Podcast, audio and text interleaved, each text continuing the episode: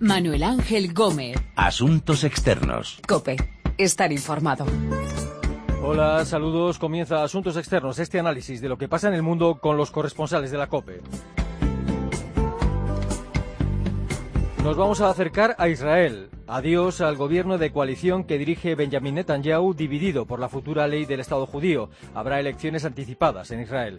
Miraremos hacia Londres. El primer ministro David Cameron quiere que se vayan del país los inmigrantes europeos que no encuentren trabajo en seis meses. Veremos cómo están las cosas en Egipto tras la absolución del expresidente Hosni Mubarak de cualquier responsabilidad en la muerte de cientos de manifestantes durante la primavera árabe. Y por último, Malasia. Aunque ya casi nadie se acuerde del avión de Malaysian Airlines desaparecido hace casi nueve meses, se han buscado los restos del avión en un área submarina de 8.000 kilómetros en el Océano Índico. No se ha hallado ni rastro. De todas estas historias vamos a hablar con nuestros corresponsales en Tel Aviv, Londres, Beirut y Pekín, Daniel Blumenthal, Begoña Pérez, Etel Bonet y Pablo Díez. Primero, Israel. ישראל היא מדינה יהודית ודמוקרטית. יש כאלה שרוצים שהדמוקרטית תגבר על היהודית, ויש כאלה שרוצים שהיהודית תגבר על הדמוקרטית. El primer ministro israelí Benjamin Netanyahu ha liquidado su gobierno de coalición. La razón, la oposición de algunos de sus socios a la futura ley del Estado judío. Decía Netanyahu y le escuchábamos que Israel es un Estado judío y democrático y que hay quienes quieren que sea más judío que democrático y quienes quieren lo contrario. Tel Aviv, Daniel Blumenthal, saludos. Saludos, Manu. ¿La ruptura de este gobierno de coalición en Israel ha sido forzada por el primer ministro Netanyahu o, o por qué ha dado Netanyahu este paso? Sí, forzada por Netanyahu, pero por muchos más motivos que la ley del Estado judío eh, o democrático o ambas cosas juntas, eh, principalmente eh, enojos, odios personales que se fueron socavando durante estos casi dos años de gobierno entre el primer ministro eh, Netanyahu y el jefe del partido Yesh Atid, eh, Yair Lapid, que obtuvo más votos que Netanyahu, eh, que el partido Likud durante las últimas elecciones. Eh, ambos no se ponían de acuerdo en prácticamente nada y junto con ellos también la ministra de Justicia Tzipi Livni al frente de una lista de seis diputados no se ponían de acuerdo en casi nada, no solo en la ley del Estado judío, sino hasta en la ley del presupuesto nacional para el próximo año y muchos otros eh, temas que ahora quedarán congelados. Eh, es un es una, una, ruptura, digamos, en forma personal, pero que tiene eh, también muchos objetivos por detrás. ¿Y en qué consiste esa ley del Estado judío? Pues es una ley eh, que en realidad, eh, según los críticos, eh, contradice hasta la Carta de Declaración del Estado de Israel. El Estado, la Carta de Declaración del Estado de Israel de 1948 dice que Israel será un Estado judío y democrático y que tendrán igualdad todos los ciudadanos del país. Desde entonces eh, casi el 20% de los ciudadanos de Israel son árabes, eh, está, eh, existe el conflicto israelí-palestino y la identificación de los ciudadanos israelíes de origen árabe, musulmanes, con la causa palestina más que con identificación con el propio Estado de Israel y la extrema derecha exigía eh, una, una, ley que refuerce los derechos de judíos en el Estado judío, pero además esto fue un palo metido por Netanyahu en las ruedas de las negociaciones de paz eh, frente a los palestinos, cuando eh, Mahmoud Abbas exigía el congelamiento total de las construcciones en los territorios, en las colonias, en los territorios, Netanyahu exigió que los palestinos reconozcan a Israel como el Estado judío, algo que ya fue reconocido por las Naciones Unidas en la partición del 29 de noviembre de 1947. Mm. En contra de esta ley se han pronunciado, entre otros, el, presidente Rivlin. Sí, y la oposición del presidente Rivlin a esta ley, justamente por su posición eh, democrática y humanística, eh, tiene mucha importancia justamente ahora que el país va a elecciones, porque una semana después, dos semanas después de resultados, dados los resultados de las elecciones, será el presidente Rivlin quien tenga que designar a uno de los diputados del Parlamento para formar y encabezar el próximo gobierno.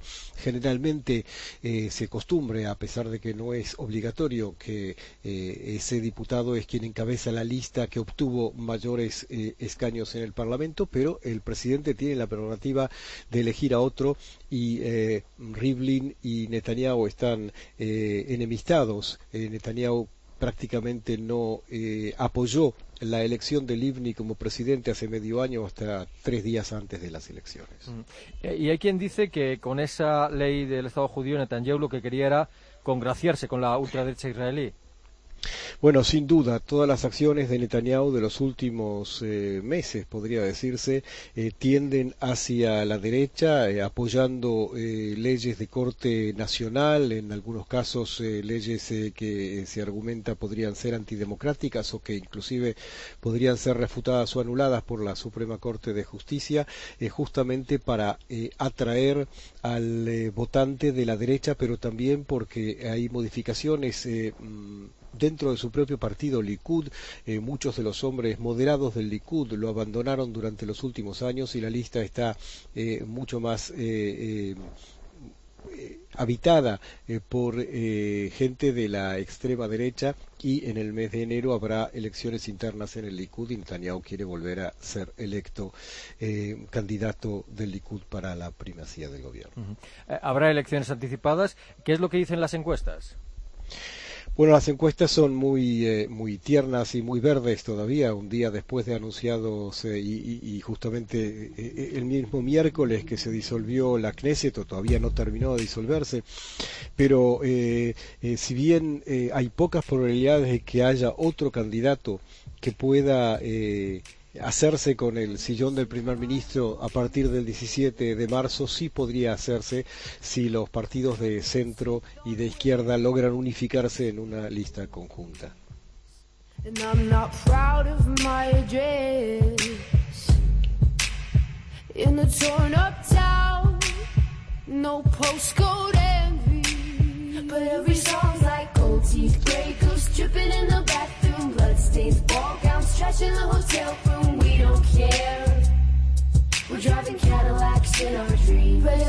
Habrá elecciones anticipadas en Israel, se acabó este gobierno de coalición. Otro gobierno, el de David Cameron, quiere, entre otras cosas, que se vayan del Reino Unido los inmigrantes europeos que no encuentren trabajo en seis meses. Our welfare system, in a way, it should be like a national club. It's made up of the contribution of hard-working British taxpayers. Decía el primer ministro Cameron que el sistema de bienestar británico debería ser un club nacional. Londres, Begoña Pérez, saludos. Hola, ¿qué tal? ¿Qué tal? Eh, ¿Qué medidas desea aplicar el primer ministro Cameron para frenar la inmigración? Bueno, ese discurso que escuchábamos eh, era un discurso esperadísimo porque la inmigración va a ser sin duda el tema central de las próximas elecciones de, 2015, del mes de mayo, y, de entrada, pues Cameron abandonaba la posibilidad de imponer cuotas de inmigrantes europeos, un aspecto que se había recogido como rumor eh, anteriormente, pero que sería innegociable en Bruselas por el principio de libre circulación. Entonces, en realidad, lo que fue una propuesta con margen de consenso en Bruselas porque, por ejemplo, Berlín ya ha emprendido algunas medidas similares contra el llamado turismo de subsidios. La propuesta de Cameron eh, que él quiere llevar a la mesa en Bruselas es evitar que los europeos obtengan ayudas sociales a la vivienda o exenciones fiscales en sus primeros cuatro años en Reino Unido y, quizás la medida más tajante es eh, la posibilidad de deportar a esos inmigrantes de, Estados miembros que no hayan logrado trabajo eh, en seis meses. Esta idea de la cuota que al final no ha anunciado y que había flotado ahí en el ambiente, que era eh, un poco por presión de gente como el partido UKIP, el partido antieuropeo. Sin duda, eh, porque todas estas propuestas de inmigración hay que entenderlas en clave preelectoral ante la amenaza de ese partido eurófobo, el UKIP, que ganó las últimas europeas. De hecho, Cameron también ha amenazado de forma velada con hacer campaña a favor de la salida de la Unión Europea en ese referéndum que él ha prometido para 2017 si eh, gana las elecciones Él ha dicho que si Bruselas hace oídos sordos a estas propuestas, él no descarta nada, es decir, que dejó caer que podría hacer campaña a favor de la salida de la Unión Europea y, en todo caso, Cameron primero lo que necesita es ganar las elecciones del próximo mes de mayo para sacar adelante esa propuesta de, inmigración. Bruselas ha mostrado abierta a debatir esas propuestas, aunque lo ha dicho con calma y prudencia, es decir, que no quieren tampoco eh, crear un cierto alarmismo sobre, sobre la inmigración, pero el partido UKIP eh, no tardó en reaccionar eh, y ha dicho que Cameron mm, se ha quedado atrás porque porque bueno, hay una tasa o una proporción de inmigración neta que ha, sido muy superior a las previsiones. Hasta junio de 2014, en un año, la inmigración neta en Reino Unido fue de 260.000 inmigrantes, eh, por encima del objetivo de, de 100.000 en 2015, o sea, el año que viene, que es el objetivo que se había marcado Cameron como promesa. Mm. A día de hoy, eh, ¿qué dicen sus socios, los socios de Cameron en, en el gobierno, y qué dicen los laboristas y los antieuropeos del UKIP? Pues da la sensación de que todos los partidos o los grandes partidos han caído en esa retórica, eh, digamos, un poco negativa sobre la inmigración. Evidentemente, el Partido Liberal Demócrata, que es proeuropeísta, no ha caído en, la tentación de, pedir cuotas, pero sí que digamos que tanto los laboristas como los liberaldemócratas entienden que el turismo de subsidios, ¿no? que es esta, este concepto que se ha adoptado para hablar de esos inmigrantes que se benefician de, ayudas sociales en, el país de acogida, hay que hacer algo para, para atajarlo. ¿no? Mm, luego hay, hay, argumentos que rebaten un poco esa, esa postura. ¿no? Eh, a fin y al cabo, el inmigrante también ha aportado muchísimo a, a la economía británica ¿no? y las cifras de, de expertos van van a ese encuentro. Hay quien dice que primero debería atajar problemas domésticos, como es el caso de la pérdida de poder adquisitivo de los británicos, porque esta economía se está recuperando, pero los salarios son más bajos y los precios son más altos, ¿no? Hay una realidad que es Londres, por ejemplo, una ciudad en la que los treintañeros están saliendo porque no pueden permitirse vivir en una ciudad que se ha encarecido considerablemente en los últimos años. En definitiva, eh, primero hay que atajar los problemas domésticos, eso dicen los detractores de Cameron, antes de apuntar el dedo a la inmigración, que es una inmigración que también ha aportado cosas buenas a la sociedad británica. Mm. Y este turismo de subsidios que mencionabas, esto, aunque sea una minoría, sí que existe. Existe, pero también existe el turismo doméstico de subsidios, es decir, que los británicos también hay generaciones enteras de familias que se han beneficiado de, de ayudas sociales y que, hablando mal y pronto, no han dado un palo al agua, es decir, que es un problema congénito ¿no? de, de la propia sociedad británica, pero sí que existe y se han visto casos de, de personas que, que, emigran a Reino Unido y que de entrada no, no han trabajado o, han pretendido vivir de los subsidios, pero eh, si nos eh, si, si concretamos exactamente los casos de, lo, de los españoles, esta oleada de españoles que están viniendo al Reino Unido vienen a trabajar, a aprender el idioma y a trabajar, a trabajar quizás en, empleos no cualificados, no de lo suyo, de las carreras que han estudiado, pero siempre se dedican un poco a buscar el típico trabajo en un café para mejorar el idioma y luego dedicarse un poco a lo suyo. Anteriormente sí se ha visto a, a veces casos de españoles que han intentado vivir de, de, esas ayudas sociales, pero en definitiva también se apunta más al dedo a los europeos del este, ¿no? Pero eh, en ese sentido el gobierno polaco a veces se ha sentido molesto por las palabras de Cameron porque entienden que les están señalando a ellos, si bien que esta vez Cameron tuvo el cuidado de hablar con su homólogo polaco antes de ese discurso para decirle, bueno, no voy a ser tan duro, no os preocupéis, estas son las propuestas que, que yo voy a hacer, ¿no? Pero, pero bueno, lo cierto es que eh, no es un problema solamente de la inmigración, el problema también está dentro y también Cameron habló de la necesidad de educar a los británicos también para evitar eso, ¿no? Que vivan de los subsidios eternamente. Aguantamos los ladrillos, el que no fuma si aguanta el olor a cigarrillo, aguantamos que Monsanto infecte nuestra comida, aguantamos el agente naranja y los pesticidas. Cuando navegamos aguantamos el mareo, aguantamos el salario mínimo. Los planes de Cameron para frenar la inmigración y en el Océano Índico, casi nueve meses después, continúan buscando los restos del avión de Malaysian Airlines desaparecido. Malaysian 370, contact Ho Chi Minh 120.9. Escuchábamos la última comunicación del avión con la torre de control en tierra. Pablo Díez, saludos. Hola, buenas. Se han peinado unos 8.000 kilómetros del Océano Índico y ni rastro del avión. Efectivamente, ya llevamos casi nueve meses desde la desaparición del vuelo MH370 de Malaysia Airlines, que se perdió con 239 personas a bordo mientras hacía la ruta de Kuala Lumpur a Pekín el pasado 8 de marzo, y la búsqueda continúa y va a continuar.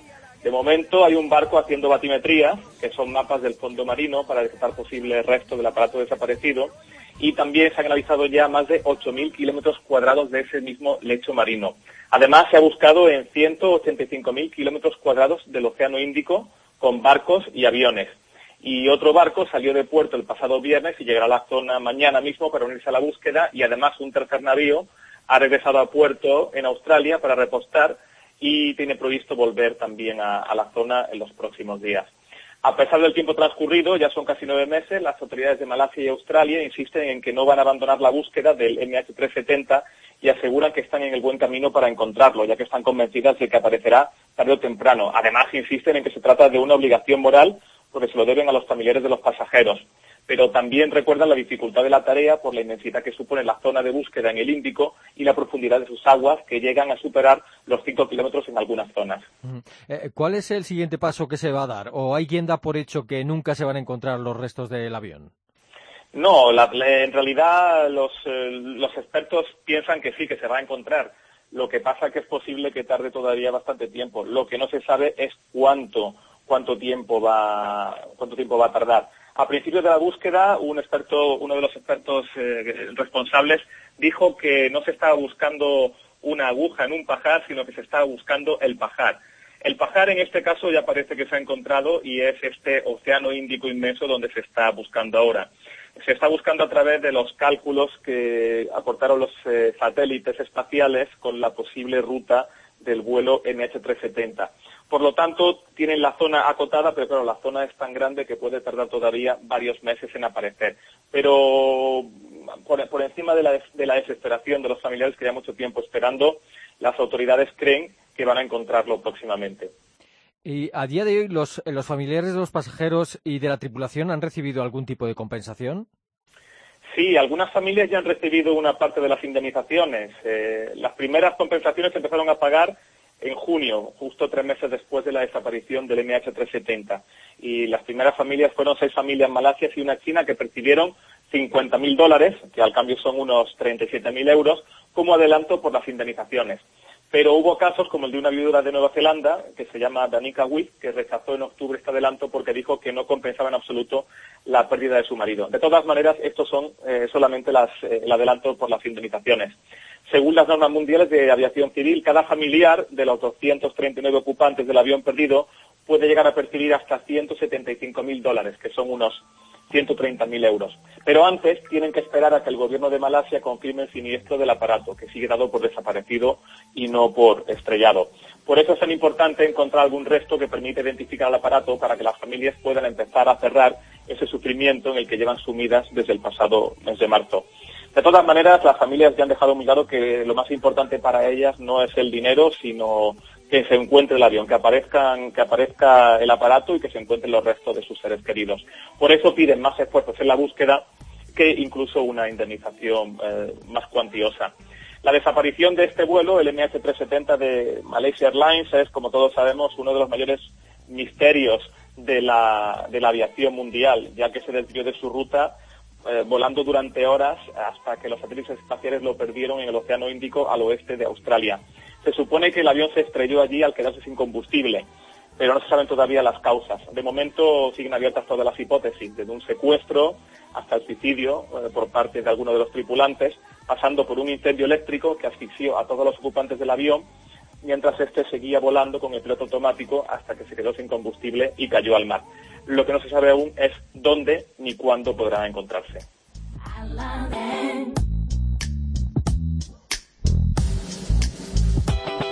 شحال ما زال نتسنى ونشوف اللي مكتب على قلبي شحال ما زال نصبر تنزل رحمة ربي Sin rastro del vuelo de Malaysian Airlines después de haber peinado alrededor de 8.000 kilómetros del lecho marino del Índico. Mientras tanto, en Egipto, absuelto Hosni Mubarak de cualquier responsabilidad por la muerte de manifestantes durante la primavera árabe.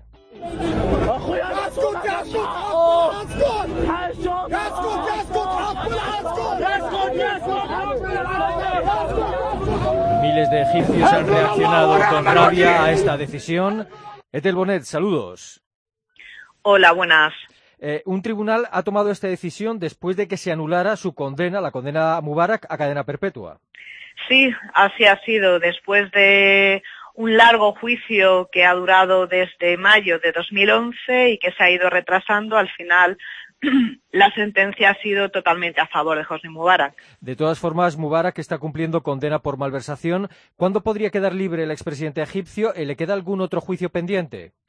Precisamente, Mubarak no solo ha sido absuelto de su complicidad por la muerte de cientos de manifestantes durante las revueltas de, enero de 2011, sino que tanto él como su hijo Alá y Gamal han sido, de momento, absueltos por varios cargos, entre ellos el de corrupción, la venta ilegal de gas a Israel y también el uso indebido de fondos públicos para adquisición de cinco palacios en Egipto por haber prescrito. A Mubarak ya le queda poco para terminar la condena preventiva que tenía de tres años desde que fue detenido en mayo de 2011. Ahora queda esperar hasta el próximo 13 de enero para saber si el recurso presentado por la Fiscalía será aceptado por el Tribunal y, de ser así, la condena podría quedar anulada y esto significaría que Mubarak saldría libre. ¿Y hay quien cree que con este veredicto se termina de enterrar la revolución de 2011 en Egipto? El fallo a favor de Mubarak ha levantado la ira de miles de, personas en Egipto que durante el fin de semana se han manifestado por esta injusta sentencia. Está claro que el fallo judicial solamente va en beneficio del régimen militar de Abdel Fattah el-Sisi. Todos los logros de la revolución del 25 de enero de 2011 han quedado soterrados tras la absolución del, del expresidente Mubarak del que fue su ministro de Interior, Javi Pelatli y seis de sus secuaces.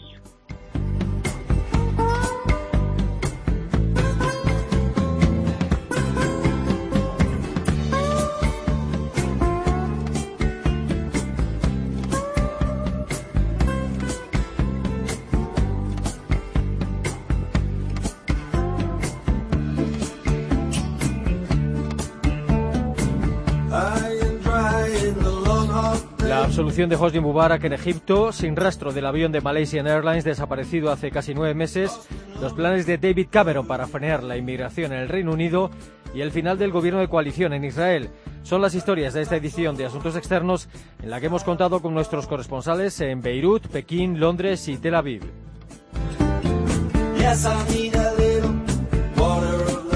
Recuerden que nuestra dirección de email es asuntosexternos.cope.es y que también estamos en Twitter, Asuntos Externos Todo Junto. Volvemos la próxima semana aquí en cope.es.